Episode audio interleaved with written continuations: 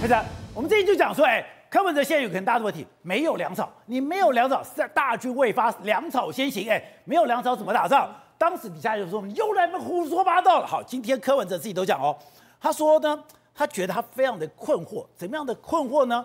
很多原本答应赞助的企业主，在蓝白河破局后变得冷淡，只是祝福我们好好努力。我必须承认，这让我一度很怀疑，我们有限的资源能不能打完这场仗？你说恐怖的在哪里？对，你说全台湾最了解选举的是这些企业家，是最懂得赌胜算的也是这些企业家，对，最懂得玩赌局也是这些企业家。这个不但是说，哎，钱不给他，他们也代表这些企业家对这一次的。选举的判断。是宝杰哥，我的那个铁律对有钱人来讲，他钱在哪里，心就在哪里。所以换句话说，原本企业家是认为说，哎，柯文哲你有机会哦，这个机会是代表着你可以跟蓝结合的话，这个胜算大增。所以国民党因为才就是很多人要捐给国民党，那我可能我只想捐个五百万，我捐个五百万给国民党好像是 say 喊的，可是我如果捐五百万给民众党，哎，不刚哦，我就多倍，我就多倍。所以其实有一些企业家会认为说，那我现在可以。开始啊，给你婆婆他他，因为你有机会合作，你有机会变成副总统。我现在趁你还不做多少生之前，赶快先投资你。所以企业每年只要到选举年，他们那种看的感觉，各个候选人就像是赌马一样。这个赌马，哎，这匹马胜算高，我就赌多一点，我就 donate 他多一点。这匹马是黑马，有机会，那我也给他中间一点。这匹马啊，逼得不行，不要让人家看到我们好像看衰人家，那就给他一点点而已。不得不行。对，所以关键来了，现在本来是这些企业家认为你是有机会合作的，所以愿意 donate 你，结果现在发现你这个二百五，你拿石头砸自己的脚，你竟然整个画破了，破了之后，我告诉你，他现在即将要见识全世界。最冷酷的嘴脸，企业家的嘴脸。所以之前答应要抖内给你的，之前答应赞助的，现在只是拍拍他的肩膀说好好努力，还拍了三四下，有没有？把让你钱你不够背，再让你背一点。你要知道哦，有一些企业家，他当了那个柯文哲当了八年的一个市长。刚瑞德哥说，他以前自己光是小儿斗内什么就已经捐款一亿多。说我如果是个企业家，我捐给你两百万，你柯文哲你也没有把我放在眼里面。所以过去这八年，很多企业因为你毕竟手握这么大资源，全台湾最大的一个那个首首都的市长，人家就会想要巴结你，想要干嘛干嘛的。所以记不记得之前谢金河不是才说过，有一些企业家想要请柯文哲吃饭。他去迟到，背背都照，人家阿三姐姐都没有，你找回去，人家跟人家打个招呼，连谁是主人都搞不清楚的情况之下，那一些企业家也都吞论啊。为什么？因为认为你柯文哲当了八年市长，你未来可能是台湾的中华民国的总统，麦格利迪西。结果你改不起出来，你自毁前程。在这种情况之下，所有的过往这八年对你的所有的吞论，现在要一次爆发。你刚刚讲到一个关键字眼，不得不信。其实企业家来讲，哎，我倒讲的，我是以和为贵，和气生财。如果你有一点点、一点点的希望，我也不会得罪你。如果这些企业家，哎，我要给你的钱都不给了，只是拍拍你的肩膀，说好好努力。金家跨你不完呢？对，他会认为你未来在台湾政坛其实是黯淡无光，因为如果你是有机会的，他们不会在这个时间点选择得罪你。那我会认为，事实上主要的原因是也是这样子，企业是这样，企业是最讲究所谓的实力原则。我认为这也就是为什么柯文哲这几天他陷入一个状况，什么状况呢？叫做创伤症候群。创伤症候群，因为他从你要知道哦，他原本是明日之星哦，他原本一直觉得说，你看这么多人要来。捧我哇！我都还没有开口，一大堆人给，刚才说什么两亿，两亿还不是台币，两亿美金哦。他讲说啊，而且什么在阿拉斯加的人都要透过什么什么来打听我。他天啊，原本是天之骄子哎，大家捧着他，巴结着他，想要跟他见上一面。结果呢，后来发现一旦和蓝白呃和破局之后。所有的人都板起脸了，所有人都离开了，所以他瞬间会陷入几个状况，哪几个状况呢？他会开始啊，没有办法接受，所以他会开始讲啊啊，人家就像接受那个那个尹乃菁的专访啊，他说啊，蓝白局为什么破局？哦，其实哦是双方认知不同，他先否认，走不出来，对，走不出来，再来他就跟你讲什么？他再来就跟你讲到说，哦，事实上哦，就算是那个 KMT 合作不成哦，还是要和平啊，这些小鸡哦还是可以，如果少了我去帮他们站台的。的话，这国民党哦，可能至少有十席伯仲之间的，可能因此而落选。民进党呢，可能会大，就是取得过半席次，他会陷入什么状况？讨价还价，意思是好啦，我们这样不然这样好啦，那我们再对不对？从头再协商嘛，我们啊、呃、不要真的太破冰了，还还想要试图挽回讨那个讨价还价，所以代表着柯文哲他现在才真正从天堂掉入地狱，他现在才要真正看见什么叫做冷酷的人性。好，董事长这边又需要哎，你帮我们解读了，因为我老是看不懂柯文哲之前讲的，你自己先讲，他最好的选择就是当副手。我想说，为什么最好的选择当副手？你刚刚讲他没有人、没钱、没组织，什么都没有，当人家副手，别人帮你抬轿，你还可以持银保泰，你才可以让你的民众党走得久。就没有想到你的预言全部成真了，而且现在最可怕的是，他自己都讲了，本来答应要抖内给他的、赞助他的企业主，知道你蓝白合破局之后，全部翻脸了。不是柯文哲，这是非常典型的一个案例。什么案例呢？就是上帝来敲门的时候，他把门关起来了，他不知道上帝来敲门。上帝来敲门，所以这个很悲哀在这里，你知道吧？因为他 IQ 一百五十七，结果做了一个他人生最糟糕的选择。这个选择走到现在已经看到底了吧？一路到黑嘛，他不可能当选。你一路到黑，一路黑嘛。我现在问你第二个问题很简单：台湾有多少总统跟副总统的候选人？在印象中，你记得你能够每一个人念得出来，你念不出来，你知道吧？当选人就是西西，当选的就是少数几个优秀的总统候总统当选人。对，所以柯文哲只不过是其中一个失败者而已嘛。啊，这个失败者他会变成明日黄花。昨昨日黄花。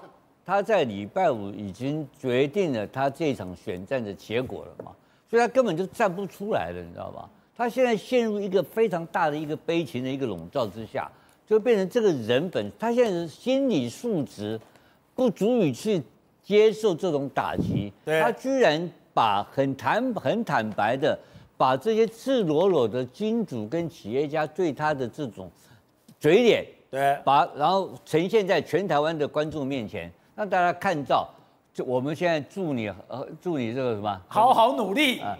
就请你祝福你好好努力。企业家的这个赞助已经从庞大的资金转变成祝你好好努力，那他已经失败了嘛？所以失败的问题，问题在到底原因出在什么地方？他自己知不知道？他很清楚啊，他非常清楚啊。但现在如果可是他有个优点，他不太去。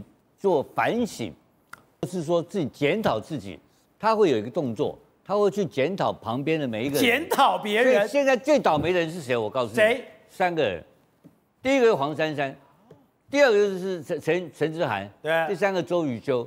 他说就带这三个人打天下嘛，他很快就会骂这三个人，我给你保证。他为什么？所以你昨天看到一个动作非常微妙的动作，叫做黄国昌马上募款。这什么意思？这我不懂。投名状，投名状，当然投名状。募款是投名状。对，那老老多某急，万某款的天力，是哪来的钱啊？我不知道啊，那个是怎么样变的？我搞不清楚。八百多万、五百多万、一千万。对，那问题是另外一个人首谋者是谁？黄珊珊啊，总干事啊，是谁叫他干的？谁叫他分的？谁叫他当战狼的？是黄珊珊嘛？所以反过来你看的。内部已经开始分裂，黄国，等一下，等一下，等一下，黄国昌，我本来以为忠义感人，当老大有难的时候，我就越出来帮你站下，我帮你来募款。可你说那是一个拔刀相向斗争的前兆，当然是啊，他是丢第一，我又太浅了，他第一颗石头嘛。如果今天黄国昌丢了一千万出来之后，然后黄珊珊跑去依然这个安静无声的话，你说柯文哲怎么办？急嘞。不然他哪来的钱呢？对，他不然就是那个最惨的一个命运，就是他自己从口袋里面拿钱，这自己他就是他不会干嘛。对，所以现在这两天，你看到所有的部分区都很安静，哎，为什么？棒打出头鸟。对，怕被点名啦！你点我点了我的名，我点未通我就学习了嘛。追加预算，现在是怕的怕的看不代志的。但是第一个。这个第一，这个丢第一个石头是谁啊？黄国昌。黄国昌丢出来了嘛？先丢一千万出来了嘛？那你其他人要不要跟进？哎，十个人跟进下来，因为他是不分区，是一个人干两年，你知道吧？所以他五个、十个人可以干，所以一个人再丢个一千万的话，十个他有一亿耶。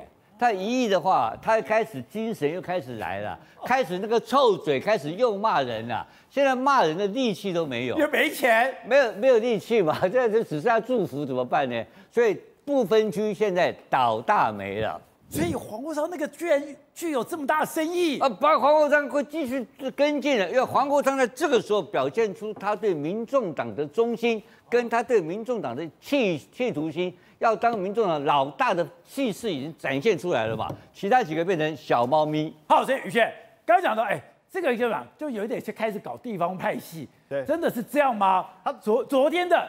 是投名状，他在玩恐怖平衡。恐怖平衡，我觉得现在是谁最希望柯文哲赶快去跑选举？当然是不分区，不是柯文哲自己本人呢。我如果知道说我的终点就是一片黑，反正我往前方冲刺，最后也是掉到无尽深渊。反正五十步跑那个跟百步一样，跑五十步死掉，跟跑一百步死掉都是死掉。对，那现在唯一不会死掉，唯一有差别是什么？不分区，啊、不分区洗一次。席次多跟寡嘛，所以柯文哲现在当然是玩这个恐怖平衡嘛。哎，我们讲说过去民众党第一把交椅是谁？当然是黄珊珊啊，总干事是黄珊珊。所以你不觉得这现象很奇怪吗？柯文哲缺钱，结果不是黄珊珊出来帮他抖内，竟然是黄国昌出来帮他抖内，所以代表什么意思？黄国昌他用黄国昌这个点位在对黄珊珊做恐怖平衡嘛？他在跟妈妈反抗了嘛？跟母姐会反抗，跟母姐会反抗叫板了，说来，我叫你们这些人捐款募款，结果哎，没半条。你看一看人家黄国昌新来的同学，新来的好朋友，我的好兄弟，原来是这个样子，马上八百万就掏出来了。所以你看看黄珊珊紧不紧张？紧张啊，在脸书上是噼里啪啦噼里啪啦噼里啪啦，一直募款募款募款。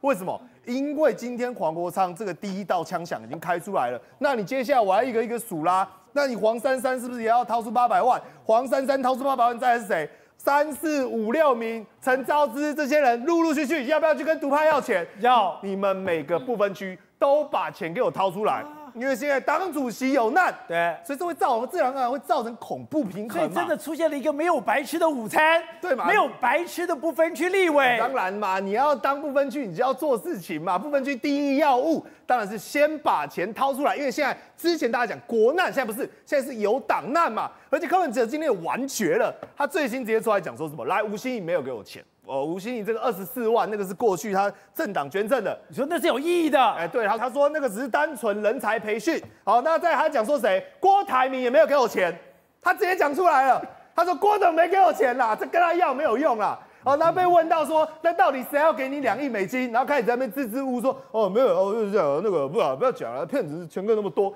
开始胡言乱语，又来了，又来胡言乱语了，讲不出明白。所以我就讲了，柯文哲他现在走到这个地方，他现在唯一锁定标的，一个是从年轻人身上刮骨，你知道刮骨，你知道把那个肉最后一点肉末刮下来，而剩下叫什么？还叫做毛皮黑嘛？摸鱼黑，然后那剩下就是把眼睛放到这些不分区，哎，讲白了吓死哎、欸！你柯文哲不跑，柯文哲每天蹲家里，我这些不分区八席、五席、三席，全部每个人都绷紧神经了嘛？好，一峰。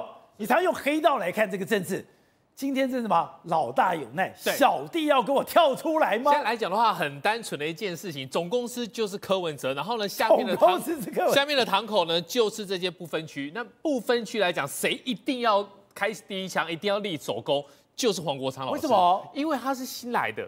他是新开的堂口，新开的堂口一定要有表现，一定要有所作为，不然的话，你恐怕没办法。帮派都这个样子。对，这个简单来讲，新开的堂口要立功。对，新开的堂口你一定要立功，你一定要上缴一定部分的一个金额出来，然后呢，弄完之后呢，以后你要摆烂，以后再说。要摆。那那那这个来讲的话，他们的不分区很特别哦。刚才董事长有提到，他们不分区哦，其实来讲宪宪法规定就是四年，但是他们弄了一个二加二，所以呢，他们是有两倍的那个计算。你用这个方式，你把它单纯看成一个。堂口的话，那个金额是 double 的，那个是金额是 double 的。然后现在来说的话，以柯文哲来看的话，我们外面已经听到了，他接下来还是会继续蹭蓝白合。为什么呢？因为现在蓝蓝已经不跟他合了嘛，对不对？你等着看，宝杰哥一定马上又会再拿出来联合政府，因为他要去跟人家谈盟家，一定要营造出一个一一定的情况。我现在总统选不上，那我这种内阁吧。对，我总统选不上，我总有这个所谓的这个什么这个内哎这个内内阁里面有一些东西吧？对，所以如果我今天我有了金管会，开玩笑，我有了金管会，我到了银行我是横着走进去的耶。没错，为什么会有这个消息出来呢？因为一开始的时候，其实我们就有提到了，那时候蓝白合要合不合的时候，已经有金主跟他讲说，李鸿兴，我得给他 O N 呢，好，啊这笔钱您公给。对不对？那时候是我们讲过这个话，你公给用。但后来呢，因为蓝白不合了嘛，不合了之后呢，哎，你好好努力。可是呢，最近又有一些朋友来问说，哎，玉峰，啊，以后会不会有联合政府？你看哦，蓝白都不合了，怎么会有这种风声出来？对，因为如果你有联合政府，你未来的话，你是有影响力的。有威啦，有威啦，无意的无无意的话，你想想看喽，宝杰哥，你刚才讲的。如果是金控，如果是银行机构，对啊。如果你今天真的有一个金管会，我一天到晚我精简你，不是啊？你有个金管会，然后有个 NCC，你有个 NCC，我就乖了啦。对，我最怕 NCC 了。那为什么现在会有这个风？因为我觉得一定是内部有人，他们民众党内部一定有人在倡议这个事情。那不管现在国民党要不要理你，反正现在国民党一定是不理他嘛。但是呢，你只要把这个风放出来，我肯定哈。我跟企业讲说，你卖来夸我没哦，你不要觉得我不一定选得上哦。好，我就算我总统选不上，我未来只要联合政府有戏，你只要给我一个部会，如果这部会得你得掉嘞，如果金管会真的是我呢，我每天叫你提供资料、补正资料、提供资料、补正资料，然后呢，三天一小案，五天一个大精简，你要不要乖？要乖。那这个东西以黑道的角度来讲的话，得是咖喱哈嘛。那为什么会有效？因为企业会怕。如果真的一不小心，我现在来说的话，一不小心真的都一毛不给你的话，未来怎么办？未来会不会出事？所以呢，这方向转起来之后呢，民众脑可以靠着这个，慢慢的又风生水起了。只要企业相信，只要有机会登让给叮当，搞不好钱又进来了。